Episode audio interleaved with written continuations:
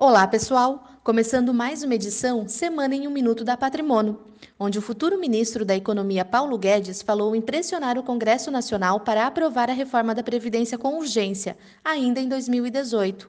Segundo ele, caso a reforma proposta pelo atual presidente Michel Temer não seja aprovada neste ano, o eleito Jair Bolsonaro deverá propor uma reforma diferente em 2019.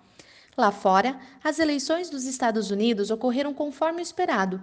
Os democratas assumiram o controle da Câmara, enquanto os republicanos mantiveram o controle do Senado. Isso deve impactar na agenda doméstica de Trump, que pode focar na política externa trazendo volatilidade aos mercados.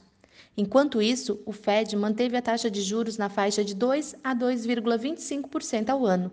O mercado prevê que na próxima reunião, que acontece em dezembro, a taxa deve ser elevada.